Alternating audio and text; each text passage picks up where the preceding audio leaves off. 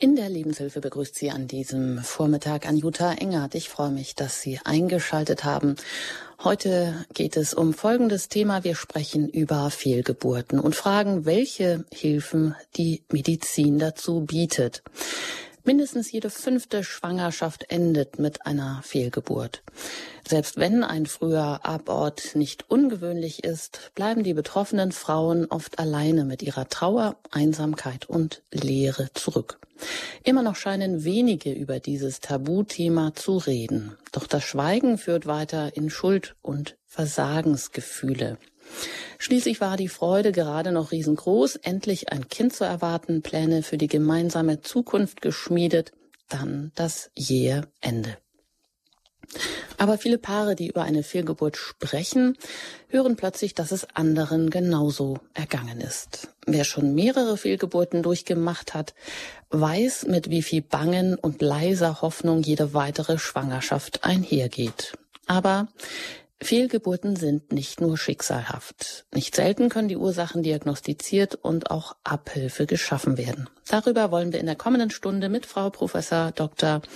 Königer ins Gespräch kommen. Gerne auch mit Ihnen, die Sie wie immer in dieser Stunde in der Lebenshilfe eingeladen sind, auch sich mit Ihren Fragen hier direkt bei uns in der Sendung zu melden unter der 089 517 008 008. Ich werde die Nummer im Verlauf der Sendung mehrmals durchgeben. Aber erstmal ein herzliches Willkommen an Sie, Frau Professor Dr. Angela Königer.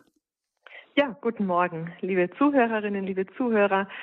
Liebe Frau Englert, vielen herzlichen Dank, dass wir diese gemeinsame Stunde nun verbringen dürfen mit einem ja schweren Thema, aber vielleicht können wir auch ein bisschen Licht in diese Dunkelheit bringen, passend zu dieser Woche, die ja auch, wie wir wissen, im Licht enden wird.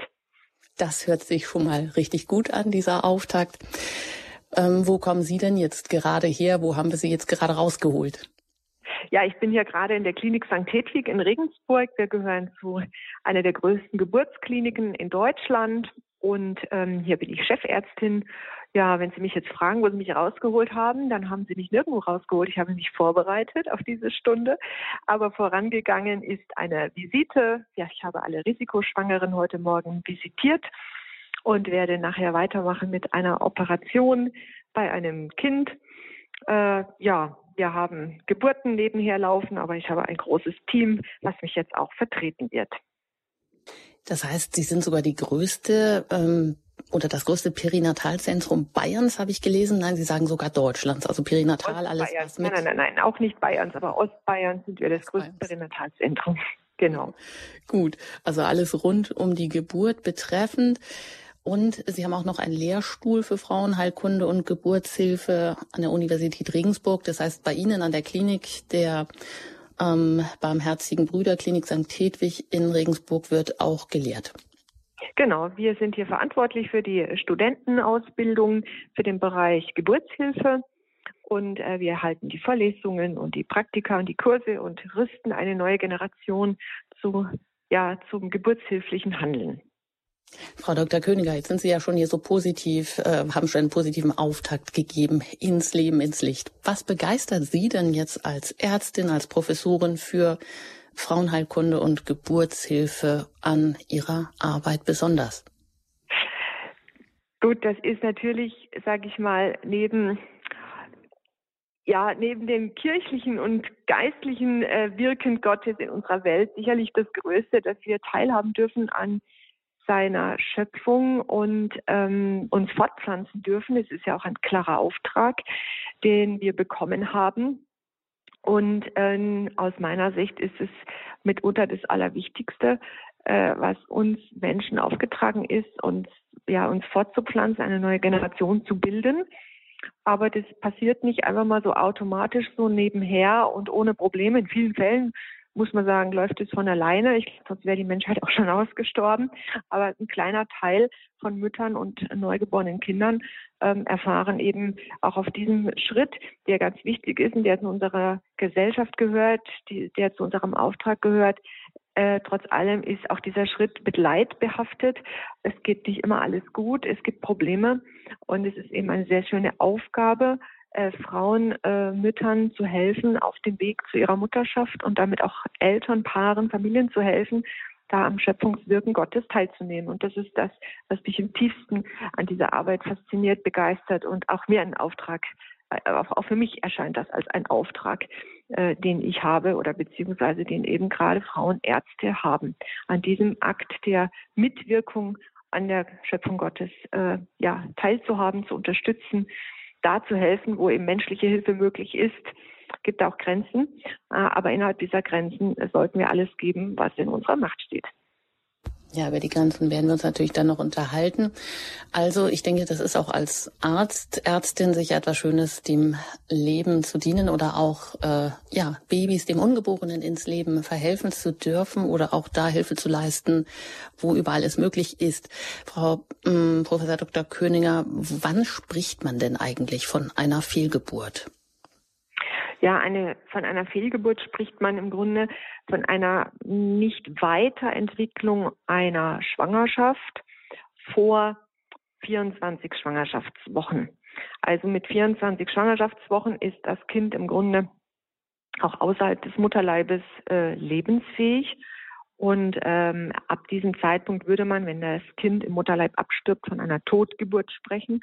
Und in den früheren Phasen spricht man dann eben von einer Fehlgeburt. Das heißt, ähm, es gibt manchmal gar keine Embryonalanlage, es gibt manchmal nur das, äh, den Mutterkuchen, ohne dass überhaupt eine, ja, ein Kind da ist. Das ist ganz häufig so bei den ganz frühen Fehlgeburten. Und da gibt es halt auch die Fälle, wo schon ein Embryo zu sehen war, wo schon ein Herzschlag da war und dieses Herz hört auf zu schlagen. Und wir unterteilen dann eben nochmal zwischen den frühen Fehlgeburten im ersten Schwangerschaftsdrittel und zwischen den eher späten Fehlgeburten dann so ab der 14. bis zur 22., der 24. Schwangerschaftswoche. Und diese späten Formen nach der 14. Woche, also nach dem ersten Schwangerschaftsdrittel, sind sehr selten. Die machen insgesamt nur zwei Prozent aller Fehlgeburten aus. Das heißt, wenn wir von der Fehlgeburt sprechen, meinen wir eigentlich die frühe Fehlgeburt in den ersten drei Monaten. Und wie gesagt, es kommt eben zu einer Nicht-Weiterentwicklung der Schwangerschaft. Ähm, und das wird dann offensichtlich für die Patientin, für die Mutter in der Regel durch Blutungen. In dem Moment, wo sich das Gewebe, was sich normalerweise, also der Mutterkuchengewebe produziert, Hormone. Und in dem Moment, wo diese Hormone, sage ich mal, zusammenbrechen, da kommt es zu einer Blutung. Und das ist eben dann auch das Kennzeichen, wo Frauen auch schon vor tausend Jahren gemerkt haben, da ist was nicht in Ordnung. Das kommt zum Abgang. Ne? Man sagt im Volksmund auch Abgang, also das äh, das Schwangerschaftsgewebe, ich sage es bewusst Schwangerschaftsgewebe, weil eben sehr oft kein Embryo, kein Kind da ist. Ich kann nicht immer nur vom Feten oder vom Kind sprechen, das wäre medizinisch nicht richtig. Richtig, das Gewebe geht ab mit oder ohne Embryonalanlage, die vorhanden ist oder nicht vorhanden ist. Es ist eine Fehlentwicklung der Schwangerschaft verbunden mit einer sozusagen sehr frühen Geburt, kann man sagen. Manchmal kommt es auch nicht zu dieser, zu diesem Abgang, zu dieser Fehlgeburt, ne, sondern wir sprechen dann von einer verhaltenen Fehlgeburt, wo die Patientin dann irgendwie merkt, ich fühle mich nicht mehr schwanger, Schwangerschaftsübelkeit hat aufgehört, irgendwie die typischen Kennzeichen, die man als Frau so erlebt, wenn man schwanger ist, äh, sind plötzlich weg. Und dann äh, geht sie äh, zum Arzt und dann sieht man im Ultraschall zum Beispiel eine sogenannte verhaltene Fehlgeburt, eben keine kein Embryo mit einem schlagenden Herzen. Und dann muss man eben warten, bis diese Fehlgeburt eintritt auf natürlichem Weg oder äh, nicht selten macht man dann eben dann auch die Ausschabung, um den Prozess zu beschleunigen. Mhm, Sie sagen, typisches Symptom einer Fehlgeburt sind Blutungen. Mhm. Heißt das denn, dass Blutungen in der frühen Schwangerschaft oder überhaupt ähm, in der Schwangerschaft, nee, bleiben wir bei der frühen Schwangerschaft, meist harmlos sind oder immer gleichbedeutend mit einer Fehlgeburt? Nein, nein, gleichbedeutend mit einer Fehlgeburt sind sie sicherlich nicht. Ähm, sie sind eben ein Zeichen, dass irgendwas nicht in Ordnung ist. Ne?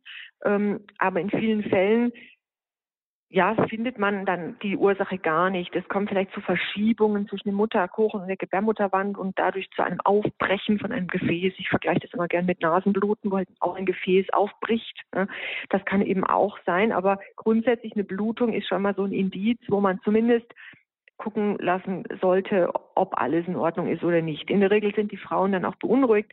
Blut ist ja immer ein Alarmzeichen, egal wo, wo man jetzt herblutet. Ne? Und viele Frauen bekommen dann schon auch ernsthafte Sorge und lassen dann mit Ultraschall, das ist ja eine sehr einfache Möglichkeit, die wir heute haben, um die Intaktheit einer Schwangerschaft zu überprüfen, eben nachschauen, ob alles in Ordnung ist. Aber nicht jede Blutung ist automatisch gleich eine Fehlgeburt, aber man kann das eben ja von außen nicht erkennen. Man muss schon dann einen Ultraschall machen, um äh, die das, das Innere der Gebärmutter äh, zu beurteilen. Mhm. Ja, dann kommen wir mal zu der entscheidenden Frage, denn wenn man etwas unternehmen möchte gegen Fehlgeburten, ähm, dann sind ja auch die Ursachen wichtig. Aber da fällt mir jetzt noch ein, Sie haben im Vorgespräch ja auch gesagt, na ja, Fehlgeburten oder ein früher Abgang hört sich jetzt nicht so richtig gut an. Aber wenn vielleicht noch gar kein ähm, Kind sich eingenistet hat, wenn es nur wirklich das Gewebe ist, dann ähm, kann man das vielleicht auch so medizinisch, wie Sie sagen, rechtfertigen. Aber ähm, ab wann ist es dann überhaupt kritisch? Also Fehlgeburten sind einerseits eine Laune der Natur oder kommen eben häufig vor, aber ab wann muss man jetzt mal hellhörig werden? Ab der wievielten Fehlgeburt ist es eben nicht mehr nur normal? Gut, also drei Fehlgeburten in Folge sind nicht mehr normal. Ne? Bis zu drei Fehlgeburten in Folge können schlicht und einfach Zufall sein und gehören auch tatsächlich zur Fortpflanzung des Menschen dazu. Also Sie haben es am Anfang schon gesagt, jede fünfte Frau, je nachdem wie alt die Frauen sind, auch jede dritte bekommt eine Fehlgeburt in ihrem Leben.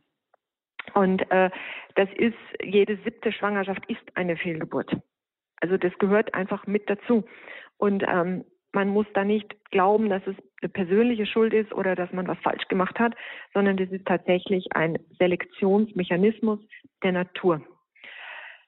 Drei Fehlgeburten in Folge, ab dort würde man dann sagen, jetzt muss man schauen, ob die Ursachen eben nicht mehr eine Laune der Natur sind, weil im Embryo oder irgendwas nicht in Ordnung ist, sondern dann muss man wirklich schauen, liegt es an den Eltern, die quasi immer wieder Fehlgeburten hervorbringen und es nie zu der Fähigkeit kommt, ein Kind auszutragen. Also ab drei Fehlgeburten würde man auf die Ursachensuche gehen. Was vielleicht auch wichtig ist zur Klärung, eine Fehlgeburt, die im Gange ist, äh, die kann man in der Regel nicht mehr aufhalten. Äh, also wenn Blutungen einsetzen und da ist kein Herzschlag mehr, dann kann man da nichts mehr machen. Oder auch manchmal ist noch ein Herzschlag da, aber der Körper stößt eben äh, das Kind ab. Ne, das kann man dann eben auch manchmal nicht mehr auffangen. Oder beispielsweise da ist eine Infektion, dann möchte der Körper im Grunde das Kind schützen und bringt es auf die Welt unabhängig vom Alter. Und das kann halt auch mal viel zu früh sein. Da kann man auch nicht mehr viel machen. Manchmal kann man, je nachdem, kann man schon noch mit Antibiotika eingreifen, gerade bei den etwas späteren drohenden Fehlgeburten. Aber leider ist es so, dass bei den frühen Fehlgeburten in der Regel man mehr oder weniger hilflos vor dem schon laufenden Prozess steht.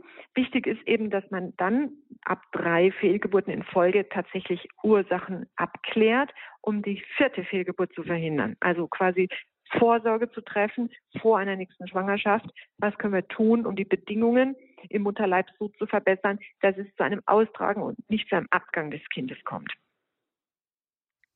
Ja, wiederholte Fehlgeburten, unser Thema heute hier in der Lebenshilfe bei Radio Horeb. Und wir fragen, welche Hilfen die Medizin bietet. Dazu haben wir heute zu Gast die Expertin Professor Dr. Angela Köninger. Sie ist Direktorin und Chefärztin der Klinik für Frauenheilkunde und Geburtshilfe St. Hedwig der Barmherzigen Brüder an in Regensburg und hat auch dort einen Lehrstuhl. Frau Dr. Köninger, wie ähm, genau kommen wir mal auf die möglichen Ursachen einer Fehlgeburt zu sprechen? Welche gibt's ja? Da gibt's einen ganzen Strauß, den Sie da schon mir im Vorgespräch genannt haben, an möglichen Ursachen.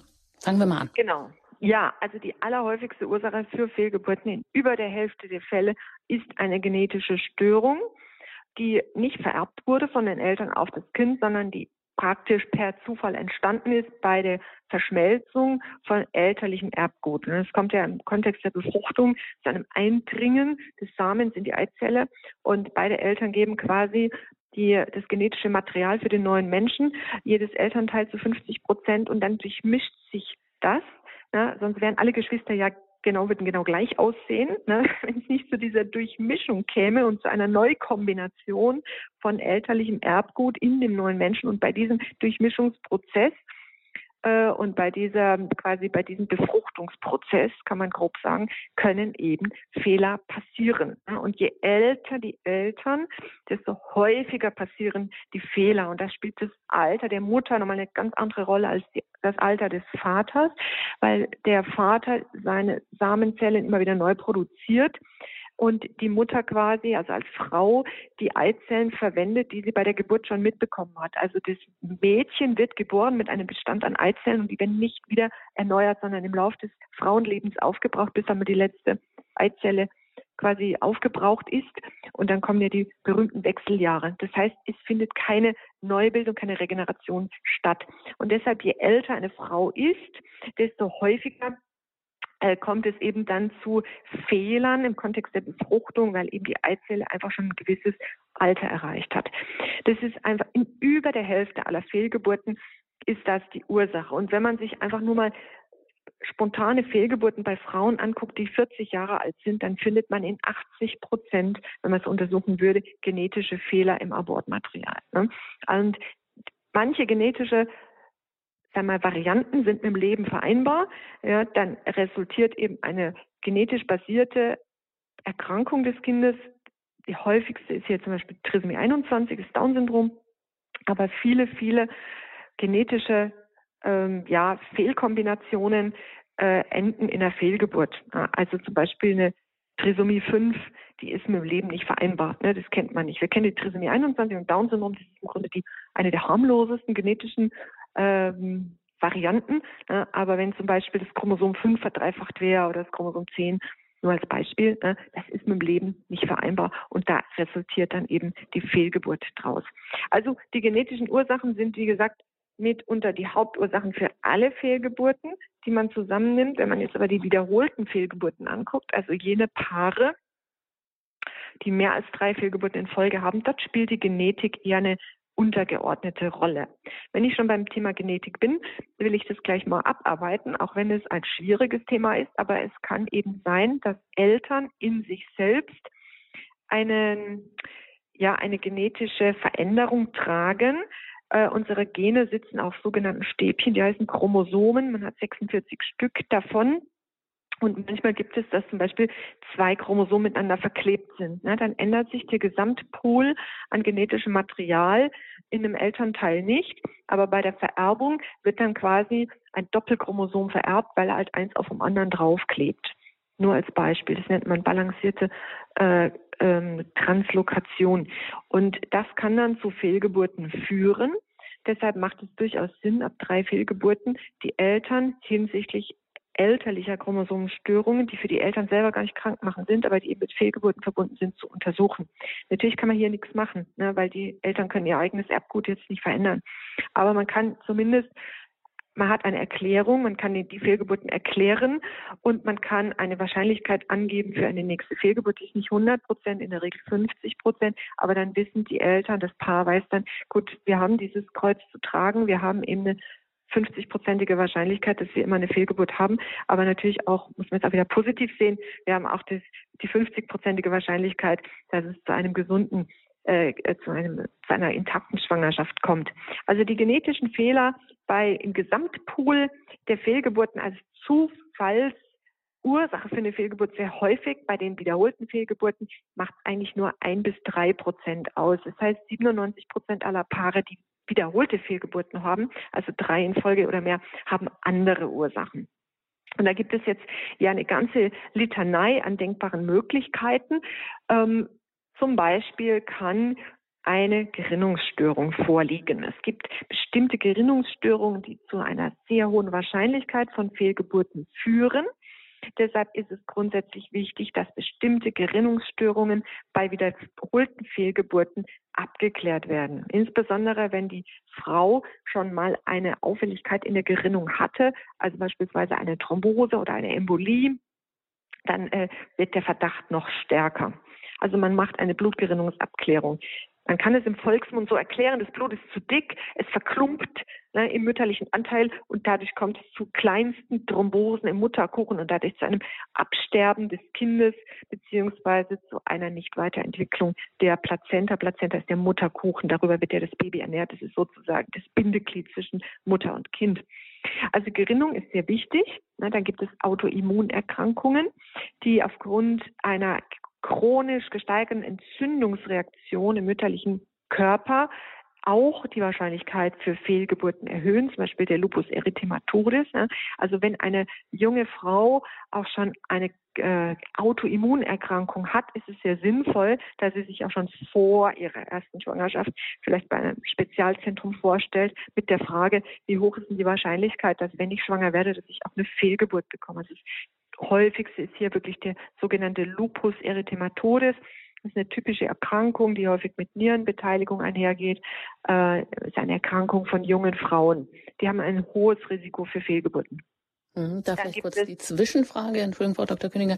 Autoimmunerkrankungen, was gehört denn da noch dazu, auch gerade wo ja heute viele Menschen auch mit Allergien oder mit Asthma zu tun haben? Ja, die Allergien sind da eher untergeordnet, ähm, sondern es geht hier wirklich um Erkrankungen, die durchaus mit Gefäßveränderungen einhergehen. Ne? Also wie gesagt, zum Beispiel jetzt eben dieser Lupus erythematodes ist so eine ganz klassische Erkrankung. Das Antiphospholipid-Antikörpersyndrom ist eine klassische Erkrankung. Äh, aber auch andere Erkrankungen aus dem rheumatischen Formenkreis, die eben häufig auch, wie gesagt, mit Gefäßveränderungen einhergehen. Also schon schwerwiegende Erkrankungen, jetzt nicht irgendwie, ich habe Allergie auf äh, Erdnüsse oder so, ne? Das ist keine Autoimmunerkrankung, das ist einfach eine überschießende ähm, Immunreaktion gegenüber einer an sich gesunden äh, Substanz. Das würde, das erhöht nicht das Risiko für Fehlgeburten. Die Zöliakie erhöht auch das Risiko für Fehlgeburt. Das ist eine Unverträglichkeit von Gluten. Also wer das hat, der ähm, ja, äh, der sollte sich auch durchaus äh, entsprechend vorstellen. Das ist zwar wissenschaftlich auch noch nicht ganz, ganz ähm, bewiesen, aber eben solche chronisch entzündlichen Darmerkrankungen ähm, gehören durchaus auch äh, in diesen Formenkreis hinein. Aber es sind schon eher die schwerwiegenden Erkrankungen, die schon das Leben auch beeinträchtigen. Manchmal entdecken wir auch über die wiederholten Fehlgeburten erst die Autoimmunerkrankung. Das kann auch passieren. Ne? Und was auch wichtig ist, ist die Autoimmunthyreoiditis, also quasi die Schilddrüsen. Ähm, Dysfunktion, also eine Schilddrüsenfehlfunktion aufgrund von Autoantikörpern. Das ist eine häufige Erkrankung von jungen Frauen, die auch dann im Grunde therapiert ist, wenn die Schilddrüse gut eingestellt ist.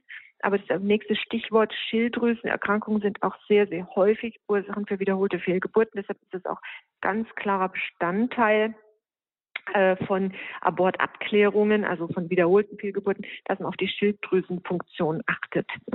Also man muss das bei der Schilddrüse äh, auch so ein kleines bisschen sehen als ein Regulationsmechanismus der Natur. Vielleicht kennt es noch jemand aus seiner Kindheit. Da gab es den berühmten Kropf. Äh, da gab es ältere Frauen häufig, ja, die eine äh, überschießendes Wachstum ihrer Schilddrüse hatten und es schien da wie so ein, eine Knolle am Hals. Ich kann mich gut erinnern, in meiner Kindheit gab es wirklich ältere Bauersfrauen, die so einen Kropf hatten.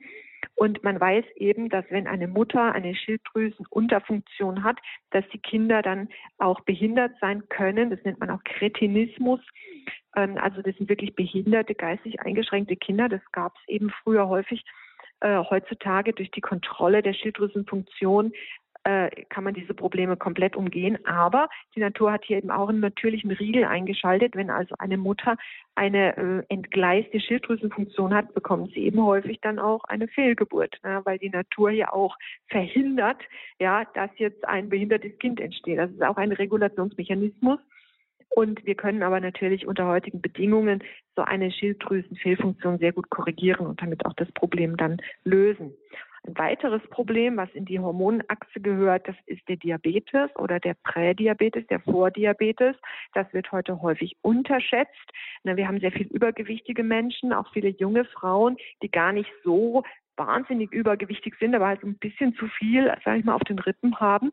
Aber das reicht eben leider schon aus, dass die, die Bauchspeicheldrüse etwas mehr Insulin produzieren muss als bei schlanken Frauen, um den Blutzucker stabil zu halten.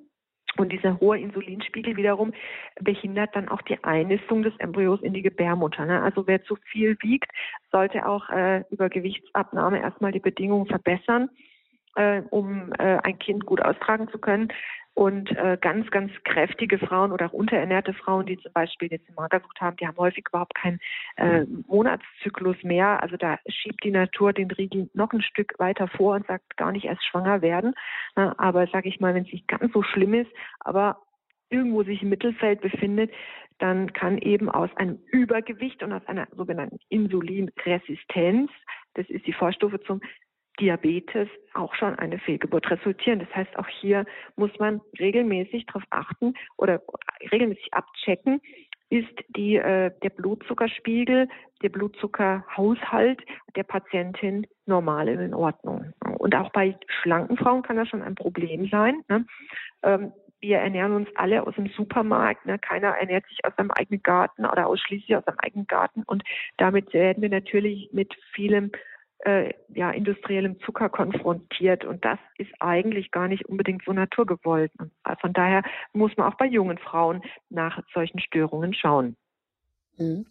Aber Störungen, wo man jetzt auch wirklich ganz gut selber Hand anlegen könnte. Also es ist, hört sich jetzt vielleicht leicht an, leichter gesagt als getan, aber man kann dann auch mit der, einer Ernährungsumstellung dagegen etwas tun.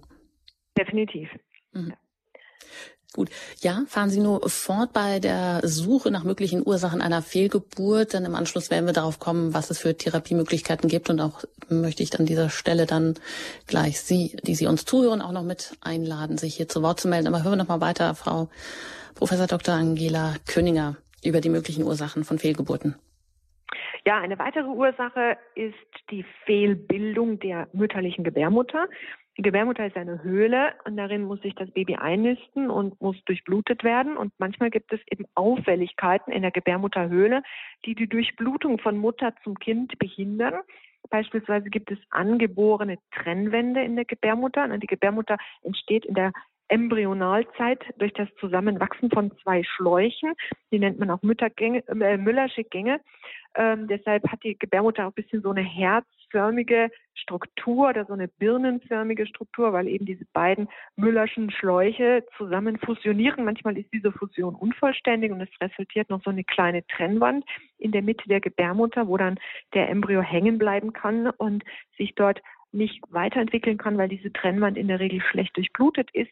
Es gibt aber auch Myome, gerade bei älteren Frauen. Das sind gutartige Muskelknoten, die können überall sitzen, aber wenn sie eben sehr nah an der Gebärmutterschleimhaut sitzen, verändern sie dort auch die Durchblutung und können zu einer Fehlgeburt beitragen. Oder es gibt auch Polypen, das sind gutartige Gewächse von der Gebärmutterschleimhaut, die eben auch bei älteren Frauen entstehen können. Und die tragen leider auch dazu bei, dass die Einnistung gestört ist. Deshalb ist ein Ultraschall durch ein gut, äh, guter Ultraschall vom Frauenarzt sehr wichtig, um solche Störungen auch auszuschließen. Und die kann man natürlich dann auch sehr gut operativ behandeln.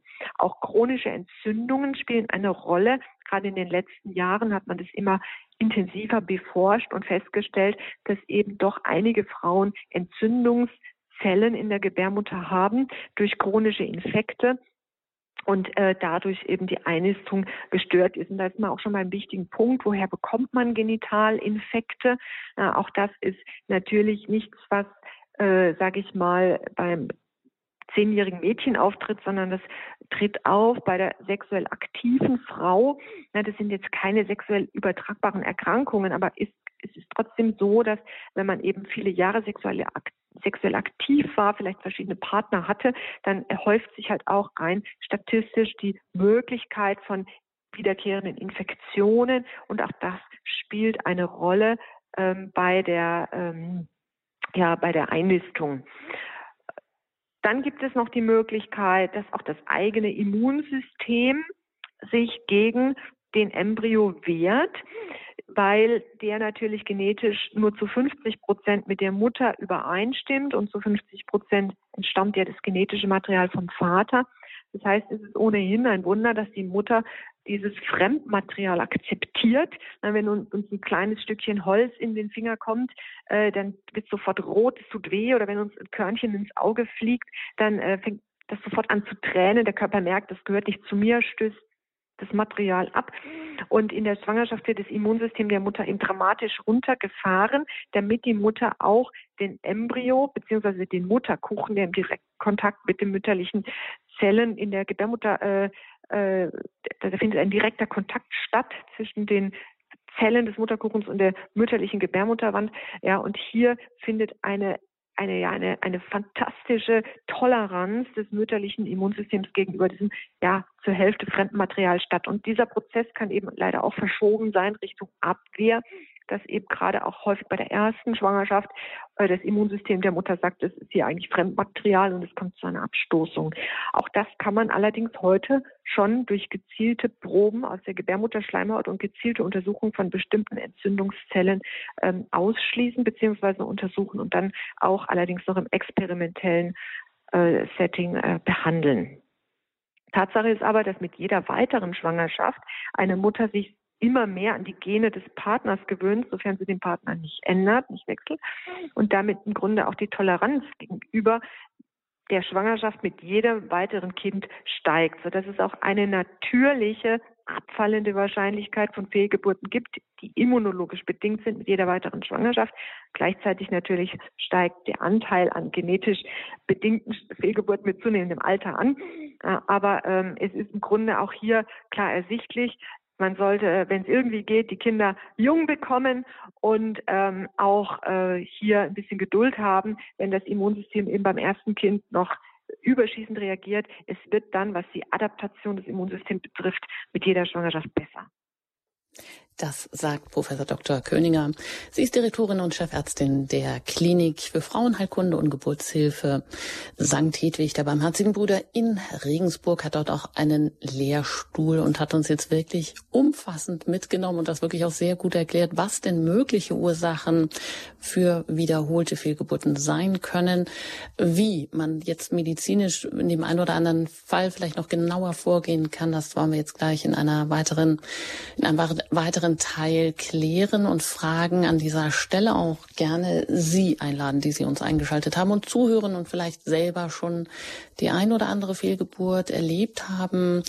Auch das Schwere, was damit einhergeht, weil man sich doch als Frau immer schon auf eben ein Kind auch einstellt, egal wie lange oder kurz das jetzt her ist, ob das schon im ersten Drittel, in den ersten zwölf Wochen der Schwangerschaft stattfindet. Sie sind herzlich eingeladen, sich jetzt hier mit Ihren Fragen auch bei uns in der Sendung zu äußern, direkt Ihre Fragen an Frau Professor Königer zu stellen unter der 089517 008 008 erreichen Sie uns. Ja, vielleicht sind Sie auch gerade unterwegs, haben Radio Horab über DRB Plus eingeschaltet oder ähm, sind im Ausland, dann wählen Sie die 0049 vorneweg und dann 0 na, und dann eben die erste Null nicht. 89 517 008 008. Nach einer Musik geht es hier weiter mit der Lebenshilfe bei Radio Horeb. Wiederholte Fehlgeburten. Welche Hilfen bietet die Medizin? Gerne auch Ihren Fragen.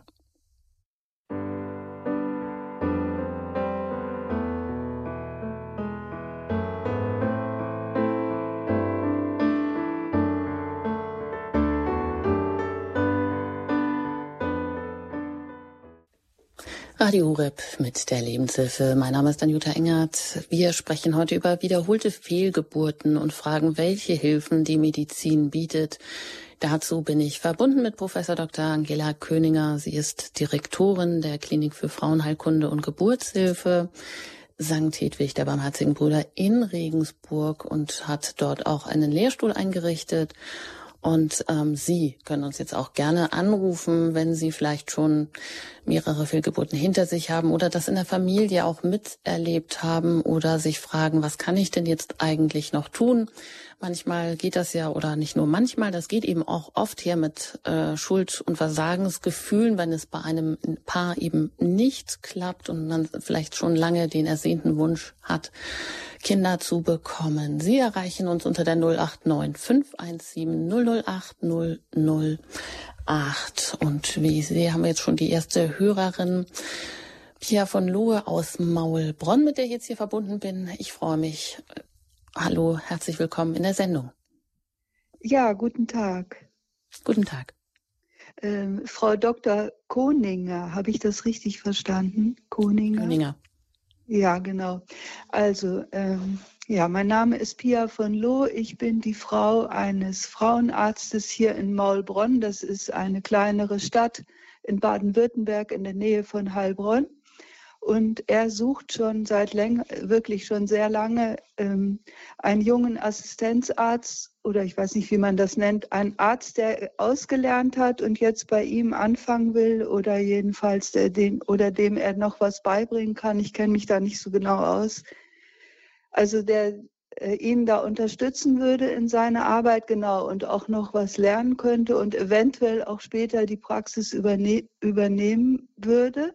Das ist hier im ländlichen Bereich und er ist äh, tiefer Christ, kommt aus einer katholischen Familie und hat noch zusätzlich die, Anthropos also die anthroposophische Medizin noch dazugelernt Und da weiß ich jetzt nicht, wie Ihre Einstellung ist, Frau Doktor, ob Sie die anthroposophische Medizin auch akzeptieren. Ich erlebe, ich bin auch Katholikin, äh, sehr geradlinige und erlebe die anthroposophische Medizin als eine Erweiterung und eine Bereicherung der normalen Medizin. Ähm, mhm, die Lebensphilosophie die teile ich nicht ganz. Ja, gut ja, so. Das gehen wir gerne weiter an Frau Dr. Königer. Ja. Also im Bereich der Fehlgeburtstherapie kann ich jetzt äh, keinerlei Ansätze zur, im Hinblick auf die anthroposophische Medizin ähm, äh, ja empfehlen oder ich kenne sie auch nicht. Ne? Aber ich denke, da ist ja dann eher Ihr Mann Spezialist. Also ich kann in dem Sektor bin ich nicht tätig. Und äh, von daher kann ich dazu auch jetzt im Hinblick auf die Fehlgeburten, was ja heute unser Thema hier ist, äh, nichts sagen. Ja, das andere müssen wir vielleicht dem Zufall überlassen, wenn ich da so ein bisschen eine Anzeige nach einer, also Stellenausschreibung. Die Frage stand ja auch noch im Raum, aber wer weiß, vielleicht hat das hier jemand gehört, vielleicht ergibt sich auch so ein Kontakt. Jedenfalls danke für Ihre Frage. Alles Gute nach Maulbronn. Eine weitere Hörerin hat sich gemeldet. Sie möchte anonym bleiben. Ich grüße Sie hier in der Sendung. Guten Morgen. Ja, grüß Gott. Und zwar ähm, habe ich mal gehört und fand das sehr plausibel, dass es halt wichtig ist, ähm, den Status der Mikronährstoffe auf ein gutes Level zu bringen. Und das betrifft insbesondere Vitamin D. Und das äh, zu einem Zeitpunkt praktisch, wo die Eltern planen, schwanger zu werden. Das bedeutet, äh, ich weiß jetzt nicht mehr genau den Zeitraum, wo sich die Samenzellen des Mannes bilden, aber praktisch davor einsetzend, äh, vier Monate oder ein halbes Jahr, soll man schon versuchen, dass beide Partner eben ausreichend Vitamin D, Folsäure, Magnesium, Vitamin A, Omega-3-Fettsäuren, B12, Selen, Zink haben. Das bedeutet also eine umfassende Blutuntersuchung mal vorher und dann entsprechend ergänzen. Äh, ja, beim Vitamin D einen optimalen Spiegel anzustreben. Denn die Untersuchungen zeigen wohl, dass sehr viele Fehlgeburten durch einen mütterlichen Vitamin D-Mangel entstehen. Wobei das wohl so ist, dass um das Kind zu schützen, sehr viel Vitamin D dem Kind gegeben wird praktisch und auch Schilddrüsenhormone und so und die Mutter dann auch in den Mangel kommt, wenn sie das nicht ersetzt. Weil äh, die Natur sorgt halt dafür, dass das Kind gut wegkommt und die Mutter bleibt dann oft auch mit dem Risiko einer Depression oder so im Mangel zurück. Und da muss man also von vornherein gegensteuern. So wurde das gesagt. Es waren sehr interessante Vorträge. Ich weiß nicht, ob man die noch abrufen kann. Es nannte sich Tatort Schwangerschaft. Das ist, äh, glaube ich, von der, ja. ich weiß es nicht, äh, Akademie für menschliche Medizin hieß das, mhm. glaube ich. Jedenfalls Interessant waren das sehr Frage. aufschlussreiche Hinweise. Und das, das wir jetzt direkt einfach mal weiter. Danke für diese Anfrage, weil das betrifft wahrscheinlich viele und vor allem auch Frauen, die vielleicht schon mehrere Fehlgeburten hatten. Das ist ja auch immer für den Körper ziemlich anstrengend, wo man sich fragt, hm, ähm, wann kann man dann die nächste Schwangerschaft überhaupt ansteuern? Wann sollte man mal eine Pause lassen? Aber die Frage nach den Mikronährstoffen, Frau Dr. Königer. Ja, es ist sagt einem ja schon der gesunde Menschenverstand, dass natürlich eine gesunde und ausgewogene Ernährung und auch Versorgung mit diversen Vitaminen und Mikronährstoffen für ganz viele Funktionen unseres Körpers essentiell ist. Und ähm, es gibt ja mittlerweile auch von zig Firmen entsprechende Präparate, die auch schon empfohlen werden, dass man sie mehrere Monate schon vor Schwangerschaftsbeginn einnimmt. Äh, da gibt es wirklich ganz, ganz viele Kombinationspräparate, wo eben auch die genannten äh, Mikronährstoffe enthalten sind, Folsäure, Vitamin D, äh, deshalb, das ist absolut zu empfehlen, dass man solche, ja, solche Nahrungsergänzungsmittel einnimmt. Mit Vitamin A sollte man zurückerhalten sein. Vitamin A ist tatsächlich fruchtschädigend. Das würde ich auf keinen Fall empfehlen. Ähm, gut, das ist in der Regel aber auch in diesen Präparaten nicht drin. Grundsätzlich ist es so, dass man natürlich durch äh, Optimierung von Lebensumständen sicherlich ganz viele Prozesse äh, menschlichen Leben auch, was gerade angesprochen wurde, die Depression und so weiter verbessern kann. Es ist tatsächlich aber so, dass wir jetzt bei unserem Thema heute auf jene Frauen eingehen möchten, die aus bestimmten medizinischen Gründen immer wieder Fehlgeburten haben und wo es auch nachweisliche Ursachen und auch nachweisliche Therapien gibt und darauf eben auch hinweisen möchten, dass es zum Beispiel Fehlbildungen in der Gebärmutter gibt, die einfach ein Einnistungshindernis darstellen. Und natürlich ist jede Frau aufgefordert, äh, für ihre gesunde Ernährung zu sorgen, aber es ist leider für manche auch nicht ausreichend. Und äh, ich sehe schon auch, dass Patientinnen häufig sehr viel Zeit und Geld dann auch in äh, solche Präparate stecken und das eigentliche Problem bleibt unerkannt. Und ich glaube, man muss einfach vielgleisig fahren und auf allen Schienen da ein Optimum äh, wiederherstellen. Es ist tatsächlich so, dass es Vitamin D eine ganz große Rolle spielt in verschiedenen Prozessen. Es wird, ist allerdings schwierig, äh, in vielen bei vielen Problemen einen direkten Zusammenhang herzustellen. Und es liegt daran, dass sehr viele Menschen Vitamin D-Mangel haben. Das hat auch viel mit der Jahreszeit zu tun. Also im Winter zum Beispiel haben wir durch geringere Sonnenexposition deutlich weniger Vitamin D wie im Sommer. Nichtsdestotrotz kann man eben auch nicht sagen, dass jetzt im Winter ähm, ja zum Beispiel mehr Fehlgeburten entstehen wie im Sommer. Aber wenn man eben Vitamin D misst, äh, bei Patienten, dann muss man das sehr wohl bedacht machen und müsste eigentlich über das ganze Jahr gepoolt die Werte messen.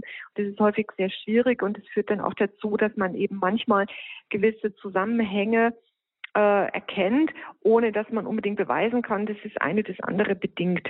Also das ist sicherlich ein sehr wichtiger Hinweis, aber es reicht aus meiner Sicht eben nicht aus, um allen Frauen und allen Problemen gerecht zu werden.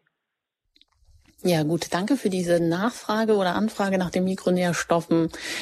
Und alles Gute Ihnen. Ich hoffe, das hat Ihnen vielleicht ein bisschen geholfen. Und Sie erreichen uns hier unter der 089 517 008 008 in der Lebenshilfe bei Radio Horeb mit dem Thema wiederholte Fehlgeburten und welche Hilfen bietet die Medizin an. Frau Professor Königer, Sie haben ja gesagt, dass ähm, 50 Prozent ähm, der äh, genetischen Störungen oder 50 Prozent der Fehlgeburten auf genetische Störungen zurückgehen, die einfach per Zufall bei der Verschmelzung des elterlichen Erb Erbgutes passieren. Und je älter die Eltern sind, das ist ja heute häufig der Fall, desto häufiger gibt es auch die Störungen. Da gibt es auch eben vor allem, weil es bei der Frau, die äh, ja auch keine äh, Regeneration oder Neubildung der Eizellen gibt. Das ist ja eigentlich auch wirklich ein Wunder der Natur, dass ein Mädchen, das so auf die Welt kommt, schon mit allen Eizellen, die sie für ihr Leben hat, eben schon geboren wird. Im Gegensatz zum Mann, wo ja immer wieder neue Samen gebildet werden. Meine Frage jetzt aber, wenn es um genetische Veränderung des Paares direkt geht, also äh, die die Eltern in sich tragen, die kann man ja auch feststellen. Und dann wäre eine Präimplantationsdiagnostik möglich, um ja dann praktisch einfach auch äh, vorher Erbgut auszusortieren, beziehungsweise einfach schon befruchtete Einzellen. Dagegen sind natürlich wieder auch andere ethische Bedenken einzuwenden. Wie stehen Sie denn dazu? Was kann man da machen? Ja, mittlerweile konnte eben gezeigt werden, dass die Präimplantationsdiagnostik, die sogenannte Baby-Take-Home-Rate, nicht erhöht. Also natürlich kann man das alles in der Theorie kann man das machen. Man kann also eine künstliche Befruchtung machen und kann dann quasi aus dem, ich sag jetzt mal, Acht-Zell-Stadium eine Zelle rausnehmen und gucken, ist sie genetisch in Ordnung oder nicht. Und wenn die Genetik in Ordnung wäre, dann würde man den Embryo der Mutter transferieren und wenn die Genetik nicht in Ordnung wäre, würde man den Embryo verwerfen auch noch mit der, sage ich mal, mit der rationalen oder Rechtfertigung, es würde ja eh eine Fehlgeburt geben, das will man der Frau ersparen. Das hat man auch eine Zeit lang gemacht, hat auch gute Studien dazu gemacht, hat aber gesehen, dass wenn man das auf eine bestimmte Zeit bezieht und einfach Paare vergleicht, die einen, die werden sozusagen immer wieder auf Probe schwanger, kriegen ihre Fehlgeburten und haben dann eben aber auch mal einen, einen guten Verlauf, während man im anderen Kollektiv nur im künstlichen Rahmen befruchtet und dann quasi den gesunden Embryo transferiert. Man hat keinen besseren, man hat keine höhere Kinderzahl, man hat keine höhere Anzahl an Müttern, die Baby Take Home heißt, das Kind ist ausgetragen, also ich kann es aus dem Krankenhaus mit heimnehmen, es ist gesund. Ja, man hat, kann diese Rate durch die Präimplantationsdiagnostik eben nicht erhöhen. Erstmal kann man nicht jeden Monat Präimplantationsdiagnostik machen.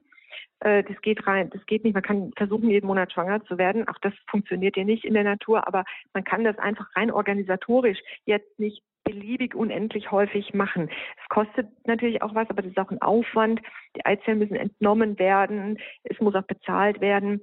Und ähm, allein durch die Entnahme von Zellen aus dem Embryo, unabhängig jetzt davon, ob die genetisch gesund sind oder nicht, kommt es eben auch schon zu einer natürlichen Fehlgeburt durch diesen Eingriff. Ja, und das in der Summe erhöht eben nicht die Schwangerschaftsraten für ausgetragene Kinder. Deshalb ist mittlerweile, wir haben eine deutsche Leitlinie auch dafür, äh, dass keine zu empfehlende Vorgehensweise, die Präimplantationsdiagnostik bei elterlichen Chromosomenstörungen, die zu Fehlgeburten führen, weil die Baby-Take-Home-Rate dadurch nicht zu erhöhen ist. Es gibt durchaus Paare, die das dann im Einzelfall machen, wo es auch im Einzelfall auch mal gut funktioniert, die auch äh, auf natürlichem Weg auch zum Beispiel schwierig schwanger werden. Äh, das, das, da, da gibt es Einzelfälle, wo das gemacht wird, aber in der, in der, im Gesamtkollektiv ist es nicht das die Vorgehensweise der ersten Wahl, mal mhm. ganz unabhängig von der Ethik. Gut. Ja, danke soweit mal. Dann fragen wir gleich weiter, was denn bei Ihnen eigentlich am häufigsten vorkommt und wo es Therapiemöglichkeiten gibt. Jetzt haben wir aber noch einen Anruf reinbekommen. Da möchte ich noch eine Hörerin begrüßen, die anonym bleiben möchte. Herzlich willkommen hier in der Sendung. Guten Morgen. Ja, guten Morgen. Ich habe eine Frage für meine Tochter.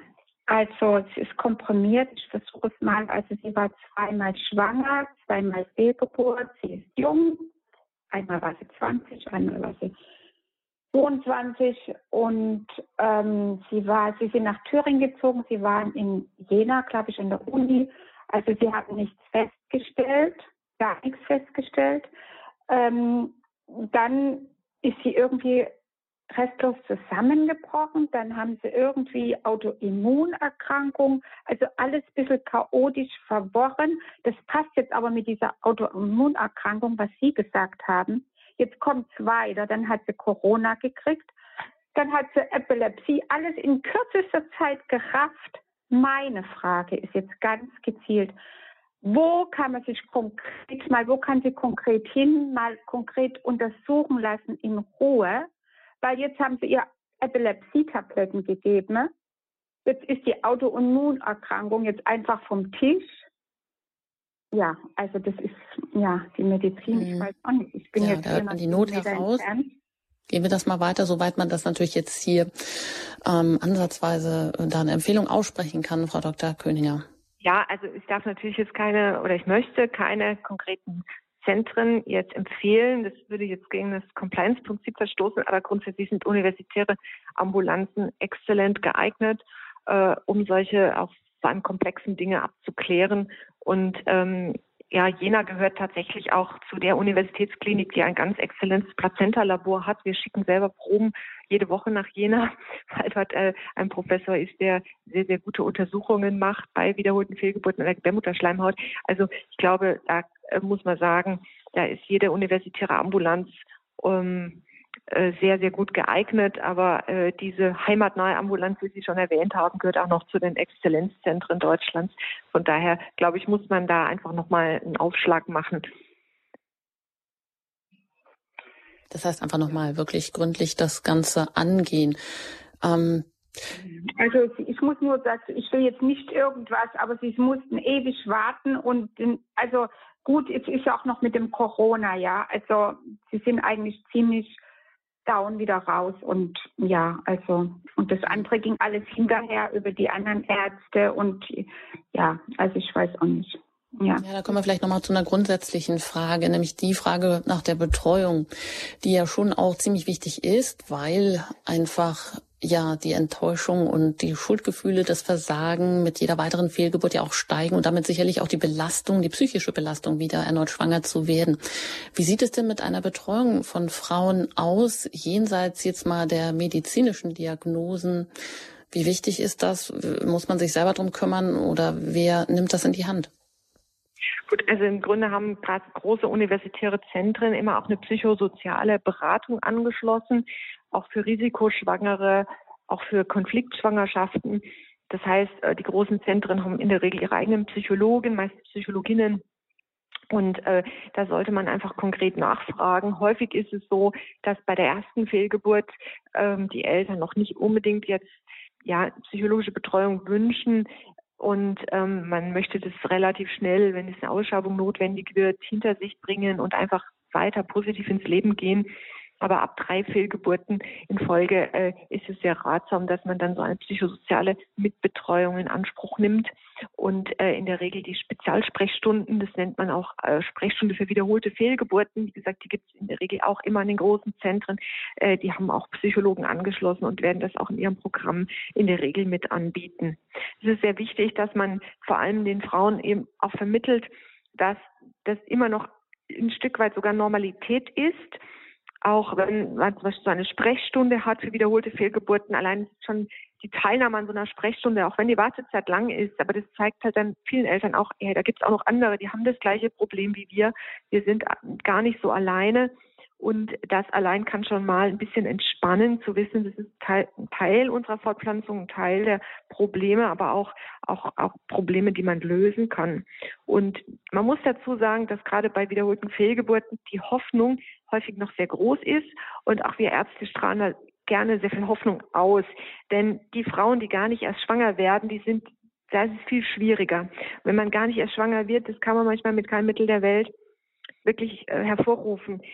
Es gibt Paare, die bleiben eben kinderlos. Das gab es ja schon zu allen Zeiten. Aber bei den wiederholten Fehlgeburten ist doch die Wahrscheinlichkeit, dass man ein Kind bekommt, ex extrem groß, egal wo die Ursache liegt. Aber ich habe seit, ich mache jetzt seit zehn Jahren wiederholte Fehlgeburten-Sprechstunde und ich habe, wenn ich mich recht erinnere, also weniger als zehn Patienten gehabt, wo wirklich nie eine, eine, eine Schwangerschaft ausgetragen werden konnte. Das sind schon Einzelfälle, sehr gelogen zu sagen, dass es die gar nicht gibt, aber die ist ein verschwindend geringer Anteil. Also bei den aller, aller, allermeisten, ja, wirklich mit nahezu hundertprozentiger Wahrscheinlichkeit erreicht man eine erfolgreiche Schwangerschaft. Und es gibt sehr, sehr viel Grund zur Hoffnung. Und das wird auch schon in so einer Sprechstunde vermittelt und äh, hilft den Frauen doch einfach weiterzumachen und positiv in die Zukunft zu schauen. Aber sicher, die professionelle psychologische Betreuung gehört mit in die Behandlung mit rein. Ja, denn sicher ist es ja auch eine Entscheidung, sich dann in diese ganzen weiteren Untersuchungen, eine gewisse Mühle vielleicht äh, hineinzubegeben, die äh, nicht immer so ganz leicht zu bewältigen ist, ähm, so wie das die Hörerin jetzt vielleicht gerade angesprochen hat. Natürlich unter Corona-Bedingungen war alles nochmal um so ähm, viel mehr erschwert. Aber meine Frage wäre, wenn Sie jetzt hier noch ein positives Hoffnungszeichen mit auf den Weg geben, bei welchen Ursachen für wiederholte Fehlgeburten haben Sie dann eine relativ hohe Erfolgsrate mit Therapiemöglichkeiten? Also im Grunde kann man das fast für alle Ursachen mit Ausnahme der Genetik äh, an, angeben. Also auch gerade die operativen Maßnahmen haben sehr, sehr hohe Erfolgsraten, über 90 Prozent.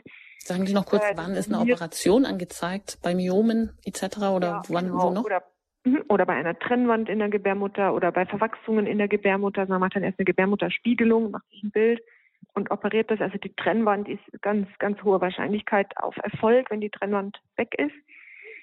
Ähm, auch die Infektionen, die man äh, durch eine Probe Entnahme feststellen kann. In der Gebärmutterschleimhaut gibt man Antibiotika und macht nochmal eine Probe und dann sind die Wahrscheinlichkeiten eben auch steigen rapide an, dass äh, die Schwangerschaft erfolgreich ausgetragen wird. Auch die Hormonstörungen sind sehr, sehr gut behandelbar, muss man wirklich sagen. Sind eigentlich die Ursachen sind sehr gut behandelbar. Deshalb sind die wiederholten Fehlgeburten tatsächlich ein Thema, was unglaublich gut in diese Woche reinpasst. Es führt, so wie Sie gesagt haben, zum, zu tiefster Trauer, zu wirklichem äh, Versagensgefühlen, zu Hoffnungslosigkeit. Aber man kann nahezu alle Störungen wirklich, wirklich auch behandeln. Und deshalb kommt ein Licht am Ende auch so einer diagnostischen oder therapeutischen Odyssee, auch wenn man mal, äh, ja, wie die Hörerin das gerade gesagt hat, lange warten muss und vielleicht auch nochmal einen Misserfolg erleidet oder es kommt noch was anderes dazu. Trotz allem am Ende steht doch fast immer eine ausgetragene Schwangerschaft. Und das macht diese Arbeit mit wiederholten Fehlgeburten auch so wertvoll. Und ich glaube, da ist die ärztliche äh, Spezialistentätigkeit auch wirklich angebracht und, und wichtig. Aber man darf hier wirklich, wirkliche Hoffnung haben. Also es ist ganz, ganz schade, wenn dann Patienten sich so einer Behandlung entziehen oder denken, oh, bringt sowieso nichts mehr, mir kann eh keiner helfen. Man kann auch helfen und man kann sehr gut helfen. Und die Mittel, die man ergreifen muss, sind gar nicht mal so schwierig zu ergreifen. Man muss einfach ein paar Abklärungen über sich ergehen lassen. Wir Ärzte sind da auch keine Hellseher. Wir können auch nicht Patientinnen angucken und wissen schon, oh, das ist es, ne? äh, sondern wir müssen tatsächlich dann diese ganze Palette an Untersuchungen halt durchlaufen und am Ende aber finden wir häufig was und wenn wir nichts finden, dann ist es auch gut, weil dann war es vielleicht wirklich Zufall. Man kann auch viermal Pech in Folge haben. Auch das kann halt einfach passieren. Von daher gesehen ist das eine Thematik, die wirklich Grund zur Hoffnung gibt. Und da kann ich auch alle nur ermutigen, nicht die Hoffnung aufzugeben, sondern sich ein Zentrum zu suchen, wo es eine Sprechstunde gibt für wiederholte Fehlgeburten und äh, ja einfach äh, ja wirklich in einer, in einer ganz ganz großen Hoffnung diesen Weg zu, zu durchlaufen. Mhm. Das heißt, Sie sagen, man äh, klar, Ärzte sind keine Hellseher, die können das jetzt nicht unbedingt ähm, äh, vom Angucken oder vom einmaligen Befund schon ablesen, welche der möglichen Ursachen jetzt hier in diesem be bestimmten Fall vielleicht in Frage kommen. Äh, eben Beispiel nochmal, was Sie ja eben angesprochen hatten: Operationen sind Eingriffe, die manche Ursachen gut beheben können. Fehlbildung in der Gebärmutterhöhle, zum Beispiel angeborene Trennwände oder sowas. Aber da jetzt auch nochmal die Frage, also man muss schon einen gewissen ähm, Ursachenkatalog erstmal abklappern, sage ich mal, um darauf zu kommen. Also eine Fehlbildung des, der Gebärmutterhöhle kann man nicht einfach mit dem Ultraschall feststellen, richtig? Oder? Doch, kann man schon, kann man schon. Manchmal braucht man im Spezialultraschall, 3D-Ultraschall oder muss man Kontrastmittel einsetzen. Und als Arzt muss man ein bisschen Auge dafür haben. Und wenn es Zweifel gibt, dann guckt man eben auch mit einer Kamera in die Gebärmutter rein, in einer kurzen Narkose. Mm, also man kann mit Ultraschallverwachsungen zum Beispiel nicht so gut äh, oder eigentlich gar nicht sehen. Und die Trennwände, die kann man, kann man schon sehen. Allerdings hängt es auch ein bisschen davon ab, in welcher Zyklusphase man untersucht und ähm, ja, welche, welche der genannten Möglichkeiten man eben auch noch zur Verfügung hat. Mhm.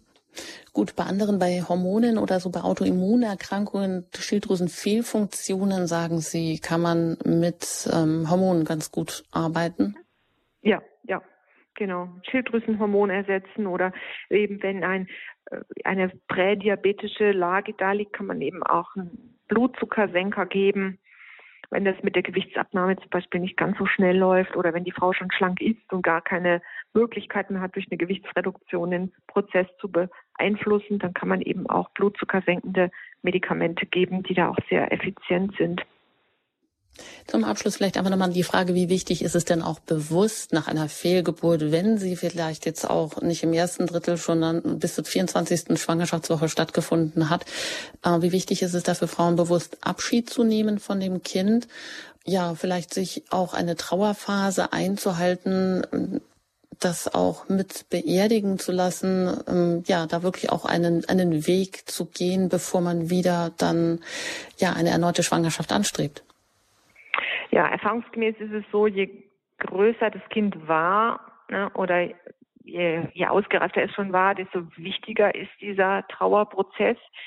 Und äh, gerade bei den späten Fehlgeburten ist es extrem wichtig. Es gibt auch ein Bestattungsgesetz in Deutschland. Es ist keine Fehlgeburt. Auch die Ausschabungen, die man macht in der Klinik, werden äh, weggeworfen. Ne, diese Bilder, die man manchmal hat aus, aus anderen Ländern, Klinikmüll und irgendwie äh, im Klinikmüll liegt das Material. Das ist in Deutschland nicht so werden alle Fehlgeburten unabhängig vom, vom äh, Schwangerschaftsalter erdbestattet. Es gibt hier ein Bestattungsgesetz und Patienten müssen auch darüber informiert werden. Es gibt in der Regel äh, in jeder Klinik entweder ehrenamtliche Mitarbeiter oder eben die Seelsorge, die sich auch um Abschiedsfeiern äh, kümmert. Und äh, das, das ist auch was, was man jetzt nicht immer so gleich mit einem Flyer oder auf der Tür aufgeschrieben erkennt. Aber wenn man nachfragt oder in der Situation ist, wird man in der Regel darauf angesprochen. Und es finden Abschiedsfeiern statt, eben gerade für die späteren Fehlgeburten ist es eben noch sehr viel wichtiger. Und natürlich ab einem bestimmten Kindsgewicht und auch wenn ein Kind noch gelebt hat bei der Geburt, dann äh, besteht auch eine individuelle Bestattungspflicht. Das ist allerdings sehr unterschiedlich auch in den einzelnen Bundesländern ab welcher Grammzahl äh, man zum Beispiel individual bestatten muss. Aber in der Regel bieten die Kliniken für jene Kinder, die nicht eine Individualbestattung brauchen, immer eine Kollektivbestattung an und auch mit einer entsprechenden Zeremonie. Und dieser, äh, dies ist sehr, sehr wichtig, dass eben auch Eltern einen Ort haben, wo sie hingehen können, wo sie eben wissen, hier ist das Kind beerdigt, hier ist das Kind bestattet. Äh, in der Regel sind das große Friedhöfe, die dann auch genannt werden, wo, wo man eine bestimmte Stelle hat, äh, wo die Fehlgeburten beerdigt sind. Und es ist sehr wichtig für die Eltern, dass sie einfach einen Ort haben, wo sie auch, wo sie auch hingehen können. Und für manche ist es auch sehr wichtig, dass sie das Kind zum Beispiel im Familiengrab bestatten können, auch eine frühe Fehlgeburt. Man darf nur als Arzt eben die Kinder nicht rausgeben an die Eltern. Es geht immer über einen Bestatter, also auch wenn es eine frühe Fehlgeburt ist. Die Eltern möchten aber gerne, dass das Kind äh, bestattet wird im eigenen Familiengrab. Ne, dann muss es auch über einen Bestatter laufen. Aber das ist natürlich alles äh, möglich und auch sehr wichtig, dass, dass man eben diesen Ort hat, wo man, wo man hingehen kann und Abschied nehmen kann. Ja, die, ja, so die Zeit ist sehr individuell und ich glaube, man ähm, viele Eltern haben eine Trauerphase von einigen Wochen und dann aber ist natürlich der Wunsch nach Gründung einer Familie ist einfach da und man geht dann weiter auch bei macht macht es also kein Kind ersetzt das andere, das ist klar, aber der die Familienplanung wird meistens nicht, nicht gestoppt. Die Trauer wird in der Regel auch überwunden und ähm, die geht nie weg. Man wird immer daran dieses Kind denken, man wird keine Fehlgeburt vergessen. Aber ähm, ja, da ist es wirklich so, dass Zeit Wunden heilt und dass eben das Ziel, dass man eine Familie gründet, das sollte trotzdem mit viel äh, ja, großem Mut auch weiter verfolgt werden. Ja, das ist schön oder gut oder wichtig, eben auch diese Phase dann der Trauer und des Abschieds bewusst wahrzunehmen. Aber ich möchte enden mit einem Ausblick auf das Leben, so wie Sie auch mit diesem Ausblick begonnen haben und ja auch hier in der Sendung äh, medizinisch begründete Hoffnung auch gegeben haben, dass in vielen Möglichkeiten, in vielen Fällen von Fehlgeburten ähm, es, es wichtig ist, auch die ganzen äh, Möglichkeiten der Ursachen abzuklären über eine äh, Fehlgeburt-Sprechstunde und das auf sich zu nehmen, um dann eben auch Therapiemöglichkeiten einleiten zu können, die es durchaus gibt. Und ähm, ich möchte Ihnen auch da danken, dass Sie auch da Hoffnung gemacht haben und auch einen Ausblick auf ja mögliche gesunde Schwangerschaften gegeben haben. Ein herzliches Dankeschön an Sie, Professor Dr. Angela Köninger, Direktorin und Chefärztin der Klinik für Frauenheilkunde und Geburtshilfe St. Hedwig der Barmherzigen Brüder in Regensburg, dass Sie sich heute hier die Zeit genommen haben und uns hier äh, zu uns gesprochen haben, uns äh, viele Informationen mit an die Hand gegeben haben über wiederholte Fehlgeburten und was man medizinisch tun kann. Ein herzliches Dankeschön an Sie und auch gerne auf Wiederhören. Danke sehr Ihnen auch. Vielen herzlichen Dank für die Moderation und allen Zuhörerinnen und Zuhörern fürs Zuhören. Vielen Dank. Ja, und wer das ein oder andere vielleicht nicht ganz mitbekommen hat, sich die, diese oder eine weitere Sendung noch einmal anhören möchte, kann das gerne bei uns in der Mediathek tun. Da haben Sie die Möglichkeiten, sich, sei es die Sendung ähm, über die App herunterzuladen oder wie Sie Radio Horeb sonst auch hören, über Computer oder wie auch immer, und sich das einfach noch einmal anzuhören. Sie haben auch immer die Möglichkeit, weitere Informationen über den Sender zu bekommen auf der Homepage, auf der Website unter hore.org oder auch den Hörerservice zu kontaktieren. Ich danke Ihnen auch recht herzlich für Ihr Interesse und da es ja heute auch viel um Konflikte ging, auch hier noch der Hinweis auf die Lebenshilfe morgen. Da geht es um die Sehnsucht nach Frieden und was die Bibel uns über Vorbeugung und Lösung von Konflikten sagt mit Dr. Karl-Heinz Fleckenstein. Er ist Theologe, Pilgerführer und Autor. Mit diesem Ausblick wünsche ich Ihnen einen schönen Tag. Danke Ihnen für Ihr Interesse, fürs Zuhören und immer auch für Ihre Spenden, die diese und weitere Sendungen, das ganze Programm von Radio Horeb überhaupt erst möglich machen. Es verabschiedet sich Ihre Anjuta Engert.